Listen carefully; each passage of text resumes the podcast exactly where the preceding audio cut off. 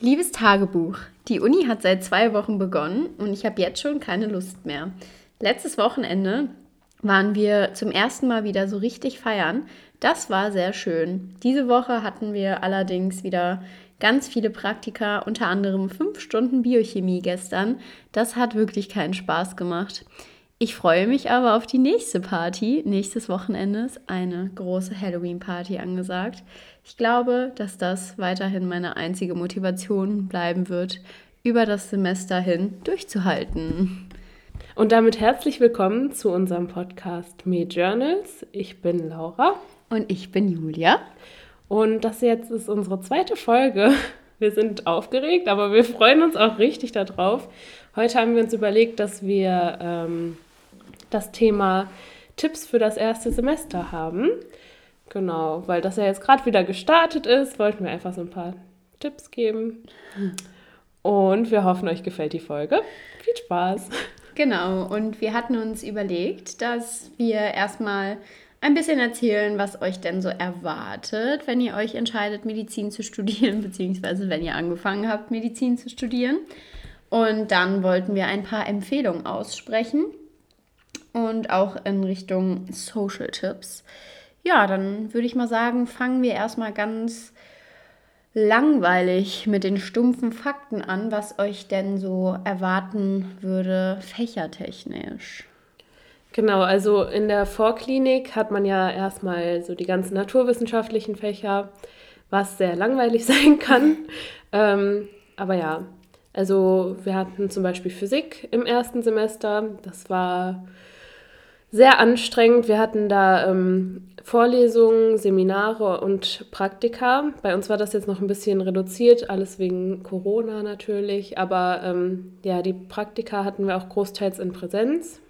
Ähm, ja, das war sehr anstrengend. Wurde dann mit der Klausur abgeschlossen. Die, ja, wenn man sich gut vorbereitet hat, war die machbar. Ja, was wir vielleicht auch noch sagen müssen, also die Fächer sind ja, also das Physikum ist ja ein Staatsexamen, das wird ja in Deutschland überall gleich sein.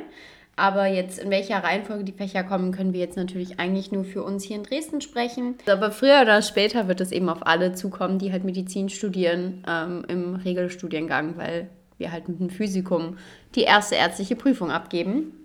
Genau.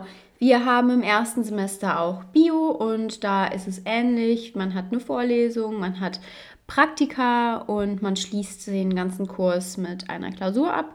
Bio fand ich persönlich richtig cool. Da muss ich sagen, kam man auch mit dem Leistungskurswissen sehr gut zurecht. Also das war eine sehr gute Grundlage, wurde nur ein bisschen erweitert und es war halt von der Menge natürlich einiges mehr, aber sonst war es sehr toll und die Bio hier in Dresden ist auch super lieb, eine super tolle Fakultät und die Praktika waren auch sehr schön, ähm, auch wenn wir nur die Hälfte der Termine hatten, wegen Corona auch da wieder nur. Ähm, genau, ansonsten ist Bio ein tolles Fach und nicht sehr schwer. Das war immer ein schöner Ausgleich zu den anderen Naturwissenschaften. Und da fand ich auch die Vorlesungen sehr gut. Also das haben die wirklich gut gemacht. Ja. Dann hatten wir im ersten Semester Chemie. Ja, da wurde direkt am Anfang gesagt, dass wir eigentlich nur die schwarze Reihe kreuzen müssen, dass das irgendwie 70 Prozent der Klausur ausmachen. Schwarze Reihe, muss man dazu genau. sagen, sind ähm, Altfragen vom IMPP, also vom Physikum, die einfach dann als Buchform niedergedruckt wurden. Ja, und dann hatte der uns auch die ähm, Ausgaben halt vorgegeben, aus dem halt die Fragen genommen werden. Aber ich muss sagen, in der Klausur kamen dann doch nicht so viel Altfragen dran. Aber irgendwie war das doch machbar auch. Also dadurch, dass man die Altfragen halt auswendig gelernt hat, hat man auch dann doch ein bisschen Grundverständnis vielleicht, vielleicht. erlangt. Jetzt nicht so viel, aber es, ähm, ja, es war machbar. Ja, da gab es auch Praktika.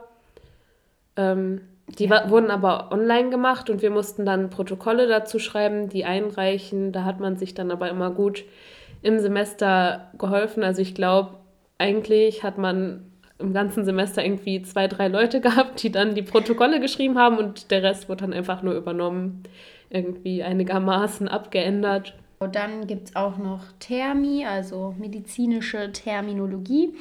Hier in Dresden müssen das alle Leute machen, auch die, die ihr Latinum schon haben, was sehr ärgerlich war, als ich das erfahren habe. Ähm, an anderen Unis kriegt man den Schein automatisch, wenn man eben das Latinum in der Schule abgeschlossen hat. Aber auch da, das ist alles machbar. Hier in Dresden ist die Dozentin auch sehr, sehr lieb, ähm, sehr detailgetreu. Das muss man schon sagen, vor allem was Groß- und Kleinschreibung angeht. Ja. Also sehr vorsichtig sein in der Klausur. Aber auch da, also man, wir schreiben die Klausur an einem Computer und man kann die Seiten offen lassen mit den Aufgaben, wo man sich unsicher ist und sie läuft dann hinter einem her und sagt, ob es richtig ist oder ob man was ändern sollte. Und meistens sagt sie auch, was man ändern sollte. Ähm, und ja, das war die erste Klausur, die wir geschrieben haben mhm. im Studium. Das ist eigentlich hier immer die erste.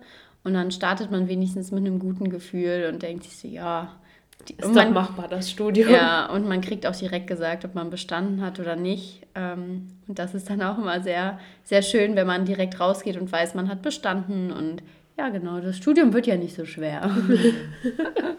ja. Ähm, dann hatten wir noch Anatomie-Palpation. Das haben wir auch liebevoll Fummelkurs getauft. Mhm. Ähm, ja, das war einfach so ein bisschen, um den Einstieg in die Anatomie zu finden. Da haben wir uns dann getroffen und ähm, haben uns dann gegenseitig halt abgetastet. Also ich glaube, in der ersten Stunde war das dann die Haut und dann sollte man so die verschiedenen Schichten der Haut halt ähm, tasten. Dann haben wir auch Arterien getastet und Nerven, Knochenpunkte, ja. Da haben wir uns einfach so ein bisschen gegenseitig befummelt. Was ganz cool war, war eigentlich die Schädelnähte abzutasten. Das war dann so eine kleine Kopfmassage noch mit drin. Ja, also da wurde man auf jeden Fall gezwungen, dass man sich erstmal ein bisschen näher kennenlernt, so direkt am Anfang. Aber es war ganz cool. Man wurde auch zu nichts ähm, genötigt. Also man musste sich nicht ausziehen, wenn man es nicht möchte. Ja, aber es wurde halt vorher schon gesagt, kommilitonenfreundliche Unterwäsche anziehen, aber ich glaube, das war in Anatomie jetzt noch gar nicht so notwendig. Das war für, eher fürs Ja, genau, das kam dann im nächsten Semester. ja, da wurde noch keine Klausur geschrieben. Aber dann hatten wir noch eigentlich Anatomie-Embryo-Vorlesungen. Ähm, ich glaube, das hat niemand gemacht, oder? Oder so. Vielleicht 10 Prozent. Ich kenne Menschen, die das gemacht ja, haben. Ja, gut, aber nicht so viele. Also, ja. Ähm, da, das wie gesagt, Anatomie war. Keimblattfalten. Genau, stimmt, das kneten. musste man dann kneten. Ja, aber da gab es noch keine Klausur in Anatomie. Das war einfach erstmal so, um ein bisschen reinzukommen in das Thema. Das war eigentlich ganz cool. Ja. Genau, es gab auch Vorlesungen ähm, zum Thema allgemeine Anatomie. Ja, stimmt. Ähm, ja, es gibt ja auch Fakultäten, da schreibt man im ersten Semester schon zu den Knochen und Bändern irgendwie ein Testat oder so, was dann natürlich für das nächste Semester einiges an ähm, Lernstoff wegnehmen würde. So war das bei uns auch vorher in den Jahrgängen und bei uns, also wir sind der erste Jahrgang, an dem die Lehre der Anatomie revolutioniert wurde. Ob das jetzt gut mhm. oder schlecht äh, ist, ich würde sagen, es ist schlechter, also es ist schwieriger für uns jetzt. Aber genau. Als letztes Fach ähm, im ersten Semester ähm, ist medizinische Psychologie und Soziologie äh, oder auch Psychsoz genannt, damit man nicht jedes Mal eine halbe Stunde erstmal den Namen aussprechen muss. Ähm, ja, worum geht es im Psychsoz? Man, es gibt Vorlesungen. ja. Theoretisch gibt es Vorlesungen. Ähm, Laura und ich haben uns letztes Jahr die aller, aller, allererste Vorlesung angeschaut. Das war eine Einführungsvorlesung. Und dann war es das. Und dann hat man Seminare die sind auch anwesenheitspflichtig. Und dann schreibt man aber erst im zweiten Semester eine Klausur und dann wieder im vierten Semester. Und ähm, ich war der festen Überzeugung, dass die Seminare die Vorlesungen sind, bis ich dann wirklich im Juni, also eigentlich na, am Ende des zweiten Semesters erfahren habe, dass es wirklich noch separate Vorlesungen gibt. Ja, aber die haben die halt irgendwie so separat hochgeladen. Also es war nicht in Präsenz und online asynchron war das halt. Und das hat irgendwie, glaube ich, die Hälfte vielleicht mitbekommen, wenn es hoch kommt. Ja. Und eigentlich hat man in den Seminaren eh nochmal alles besprochen. Also ich fand, das hat komplett ausgereicht, sonst ja, wird es auch ein bisschen langweilig, glaube ich, wenn man die Themen irgendwie fünfmal hört. Mhm. Genau. genau. Also da geht es halt eben um nochmal Kommunikation, um die Rolle als Arzt, was, was man da so für Grundsätze hat und wie man dann auch kommuniziert. Dann haben wir auch wieder dieses Kommunikationsmodell Schulz von Thun.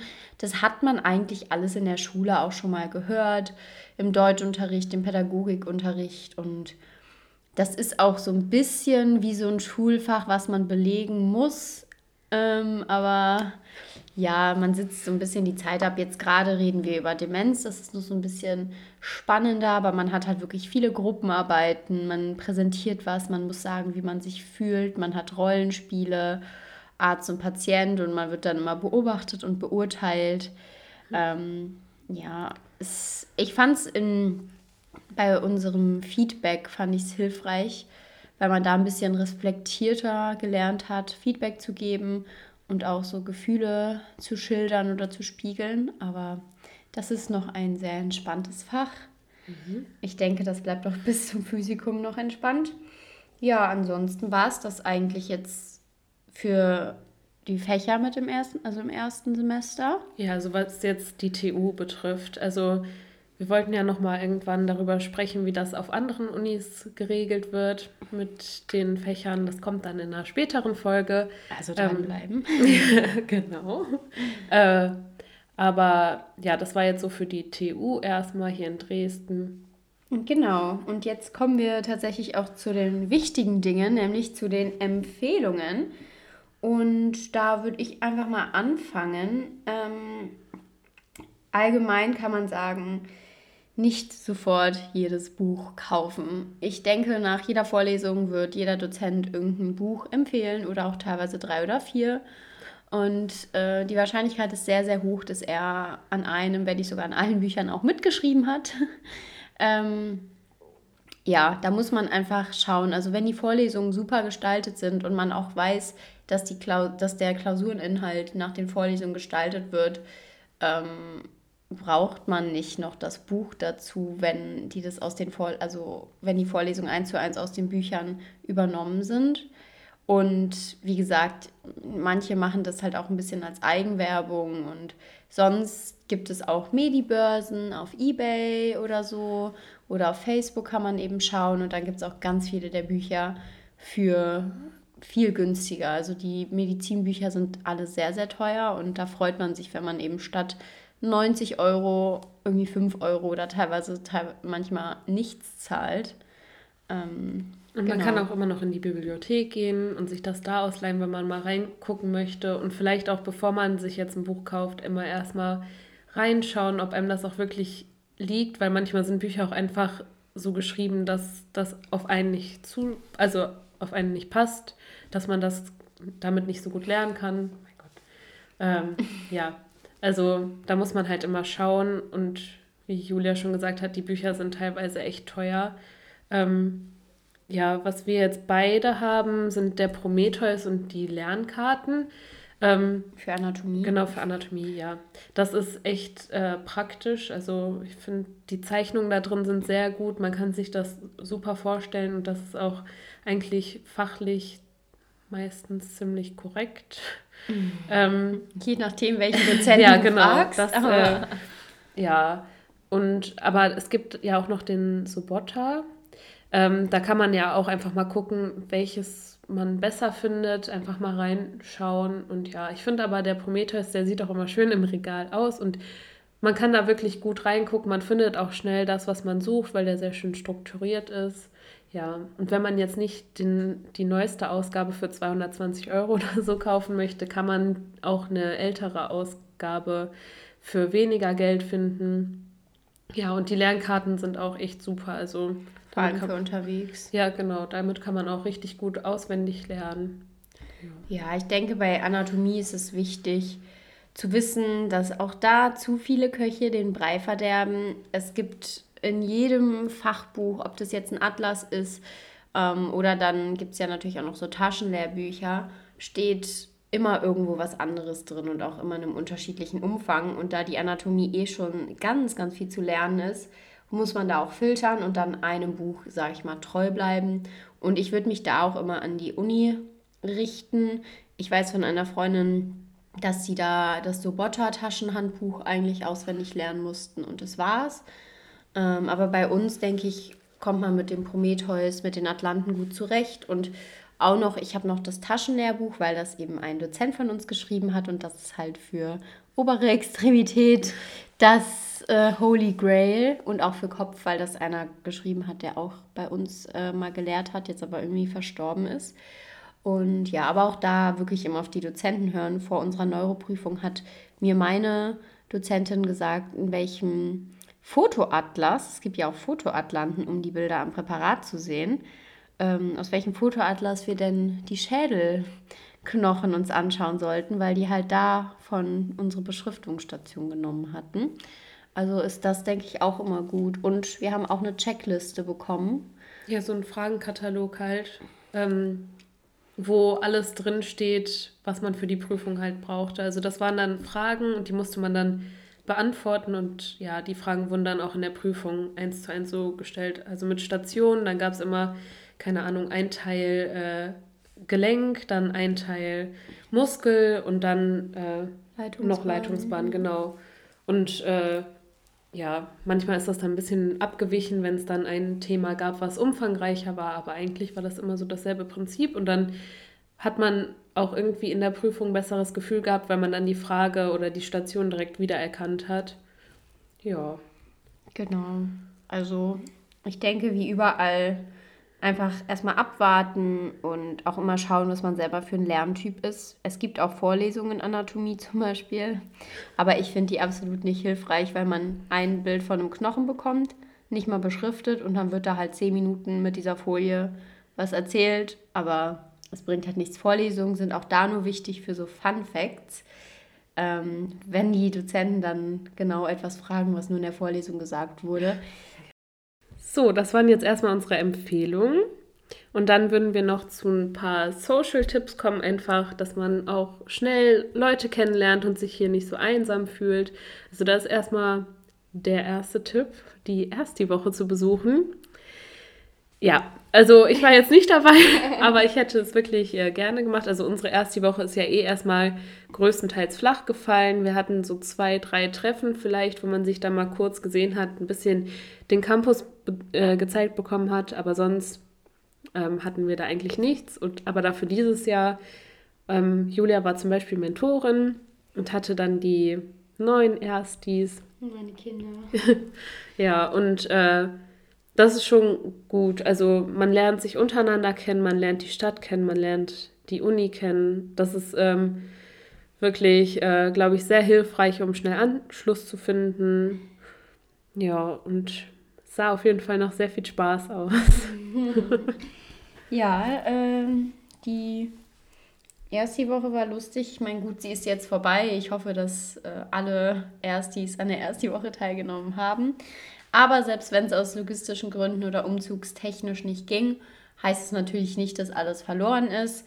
Ähm, dann seid einfach im dritten Semester Mentoren und macht die erst die Woche nochmal mit. Na, oder ihr bringt euch halt einfach ein. In den Fachschaftsrat? Nein, Okay, sorry. Ähm, ihr bringt euch halt einfach ein, macht mit, sagt zu und zeigt auch ein bisschen Eigeninitiative. Ähm, das ist jetzt also wenn man die erste Woche verpasst hat oder auch nicht, also das Semester hört ja nicht nach dieser ersten Partywoche auf. Ähm, vor allem am Anfang muss man eben lieber einmal zu viel zu sagen. Ähm, man hat unitechnisch noch nicht so viel am Hut, ähm, dass man jetzt keine Zeit hätte, beziehungsweise Zeit für Freizeit und Freunde sollte man sowieso immer finden. Aber vor allem am Anfang ist es wichtig, ganz viel Initiative zu zeigen und überall mitzumachen gehen und dann bilden sich auch schnell mal Grüppchen, aber das heißt auch nichts. Also die Gruppe, mit der wir am Anfang waren, die besteht jetzt nicht mehr so ganz. Es teilt sich dann halt immer wieder auf, aber das ist auch nichts Schlimmes. Und ähm, ja, halt einfach immer schön am Ball bleiben und dann findet man sich auch schon und man darf sich halt nicht so vereinsamen lassen und dann, mhm. ja. Wir haben auch äh, gedacht, so Medizin ist nicht 24 Stunden Lernen. Also man kann sich wirklich Freizeit schaffen, Ausgleich finden, es, äh, sei es, ob man zum Sport geht oder dass man sich dann einen Tag nimmt, wo man sich auf jeden Fall mit jemandem trifft. Oder ja, also man muss nicht die ganze Zeit am Schreibtisch sitzen und lernen. Das ist echt nicht notwendig. Man schafft das auch so. Und ähm, ja, ich glaube, wenn man sich keine, keinen Ausgleich sucht, ist das auch echt, ähm, geht es auf die Psyche und ist sehr belastend. Deshalb, ja, sucht euch Sport, sucht euch Freunde, Freunde. mit, mit denen man was unternehmen kann. Ja. Ja, ich denke auch langfristig ist es effektiver, wenn man sich Freizeit schafft und auch mal abschaltet von der Uni ähm, als wenn man dann wirklich 24-7 durchlernt und irgendwann so einen Breakdown hat. Und ich bin eh der Meinung, dass man ab einer bestimmten Anzahl an Stunden, äh, die natürlich individuell variiert, ähm, aber sowieso nicht mehr aufnahmefähig ist und dann nur aus Prinzip sagen zu können, ich saß heute zwölf Stunden am Schreibtisch, ähm, stresst nur andere und bringt einem selber dann ja auch nichts, wenn man mhm. weiß, dass man ab Stunde vier eh nichts mehr aufgenommen hat. Was und mir dazu noch einfällt, beim Lernen, legt euer Handy weg, ja. macht es aus. Das ist einfach nur Ablenkung und das ist auch kein effektives Lernen, wenn man zwischenzeitlich immer ans Handy geht. Und dann kann man auch sagen, ich habe heute zwölf Stunden gelernt, aber wenn man davon fünf Stunden am Handy saß, bringt das auch nicht so viel. Deshalb legt wirklich das Handy weg und macht zwei, drei, vier Stunden wirklich intensiv einfach sich nur mit der Uni beschäftigen. Und dann kann man ja auch wieder ans Handy gehen aber man hatte wirklich diese effektive Lernphase.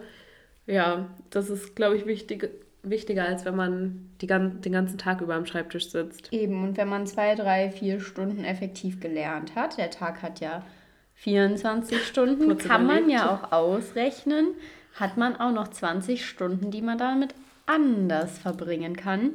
Und ich bin zum Beispiel so ein Morgenslerner und wenn ich um 8 anfange und um 12 dann fertig bin, dann kann ich auch machen, was ich will. Also das ist auch sehr wichtig. Und äh, was in dem Zuge auch wichtig ist, ist, dass man sich nicht mit anderen vergleicht und am besten einfach gar nicht darüber spricht, wie viele Stunden am Tag man lernt, weil es in beide Richtungen, finde ich, stressig sein kann, wenn jemand, der eine Stunde lernt, das erzählt und die Leute, die halt fünf Stunden gelernt haben, sich dann denken, okay, wie kann die Person alles in einer Stunde gelernt haben und umgekehrt denkt sich die Person, die nur eine Stunde gelernt hat, oh, ich muss ja irgendwas falsch machen. Also es ist immer, egal in welche Richtung, stressig und ein Vergleich bringt halt nichts, weil jeder anders lernt, auch anders lang, anders effektiv und die Zeit ist so eine unnötige Komponente, die man, ja, es bringt halt nichts an den Stunden, das zu messen. Also. Ja. Und das Vergleichen bezieht sich nicht nur auf das Lernen an sich, sondern auch auf Klausurergebnisse oder die Person ist viel schlauer als ich und ich äh, habe hier eigentlich nichts zu suchen. Da könnte ich mir auch noch manchmal ein Scheibchen von abschneiden, aber es bringt wirklich nichts. Ob jetzt jemand 90% oder 100% in der Klausur hat und du hast nur 64 oder 60 und hast es gerade eben so geschafft, ja, dann ist das halt so und es ist aber egal, man hat bestanden, das ist das Wichtigste. Und Noten sind vor allen Dingen jetzt in der Vorklinik einfach so irrelevant. Es mhm. interessiert niemanden. Es geht nur ums Bestehen. Und ähm, ja, das Vergleichen kann echt krank machen. Genau, was auch noch wichtig ist, ähm, das Studium ist nicht der richtige Platz für Einzelkämpfer. Man muss immer an einem Strang ziehen hier in Dresden haben wir auch mehr Klinikplätze, als wir Vorklinikplätze haben. Das heißt, wir müssen uns nicht mal irgendwie, wir müssen nicht mal um unsere Klinikplätze konkurrieren. Ähm, und man schafft das auch nicht, wenn man keinen guten sozialen Kreis hat, keine Unterstützung hier, keine Freunde, ähm, dann packt man das auch nicht. Und vor allem, wenn es irgendwie darum geht, Protokolle von Praktika irgendwie zur Verfügung zu stellen. Macht es. Das ist immer ein Geben und Nehmen. Wenn ich gut Chemie kann, dann lade ich mein Protokoll hoch und teile das gerne mit allen. Ähm, dafür kommt dann vielleicht jemand mit einer richtig tollen Anatomieausarbeitung und der schickt das dann, weil ich da nicht weiter weiß. Also es ist super wichtig, dass man immer schön zusammenhält und auch, also es, man braucht kein Konkurrenzdenken. Ich denke mir immer, klar, ich will bestehen, aber ob jetzt, also ich will jetzt nicht, dass Laura nicht besteht. So, das ist mir doch egal. Wenn ich doch irgendwie positiv dazu beitragen kann, dass sie auch besteht, dann gerne. Aber warum sollte ich aktiv meine Sachen nicht teilen? Ich habe ja wirklich, also man hat nichts davon, wenn man durchkommt und andere nicht. Was noch ein wichtiger Tipp ist, wenn man sich dann mal mit Freunden trifft und mal. ausnahmsweise, ähm, nein, wenn man auf Treffen streicht einfach die Uni mal raus. Also wir haben wirklich dann abgemacht, so, wir reden heute jetzt mal nicht über die Uni, wirklich gar nicht davon anfangen, weil man braucht auch wirklich einfach mal Auszeit und man muss einfach mal den Kopf abschalten und muss nicht immer die ganze Zeit drüber nachdenken, boah, jetzt haben wir nur noch eine Woche für die Klausur, wie viel, wie viel habt ihr schon gelernt, wie viel muss ich noch lernen? Das oder was habt ihr bei der Aufgabe boah, hingeschrieben ja, boah, oder ganz, angekreuzt? Ganz schlimm. Nee, also wirklich macht eine Regel. Jetzt reden wir nicht über Uni. Und äh, vielleicht kann man ja auch sagen, jeder, der über die Uni redet, muss irgendein, ja, irgendeine Bestrafung machen, weil es ist wirklich auch nervig. Vor allen Dingen, wenn andere abschalten möchten und dann hört man die ganze Zeit nur über die Uni Sachen, dann kann man auch nicht abschalten, weil dann unterbewusst ja, geht es immer weiter. Genau. Also das ist, denke ich, auch ein sehr wertvoller Tipp. Kurz mal uns selber loben, ja. Sehr gut, Julia. Ähm, so, ich glaube, das waren jetzt so grob unsere Tipps. Wenn uns noch was einfällt, können wir das ja auch immer in unserer letzten Rubrik noch unterbringen. Mhm. Da haben wir ja immer unsere Tipps am Ende. Beide viel unterwegs. Äh, Laura musste ihr Pflegepraktikum noch machen. Und, Und für die Anatomie Wiederholung lernen. Ganz wichtig. Genau. Das ist auch passiert. Also, Ach so, ja. Ja.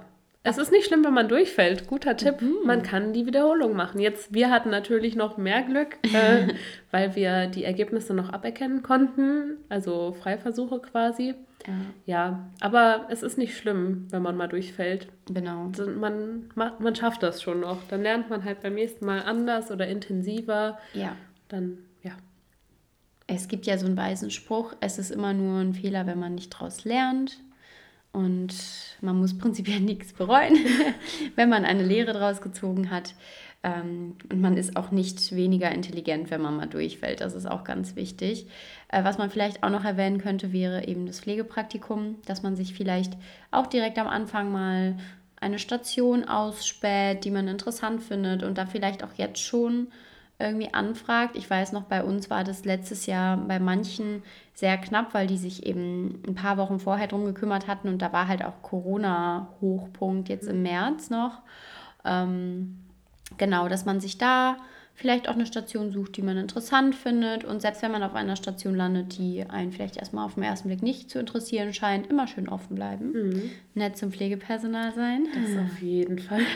ja. ja, aber ähm, ich wurde zum Beispiel auch auf der Gastro eingeteilt und da hatte ich so Angst vor und ich wollte das eigentlich nicht. Und dann beim zweiten Mal habe ich mich freiwillig gemeldet, da wieder hinzugehen, weil das echt Spaß gemacht hat. Also man musste einfach mit einem offenen Mindset rangehen und einfach sagen, das wird gut und ja, genau, immer nett sein zu dem Pflegepersonal. dann werdet ihr auch nett zurückbehandelt. Ähm, ich hatte jetzt auch Glück auf meiner Station, glaube ich. Da waren alle sehr, sehr freundlich und haben das auch geschätzt, wenn man gute Arbeit leistet.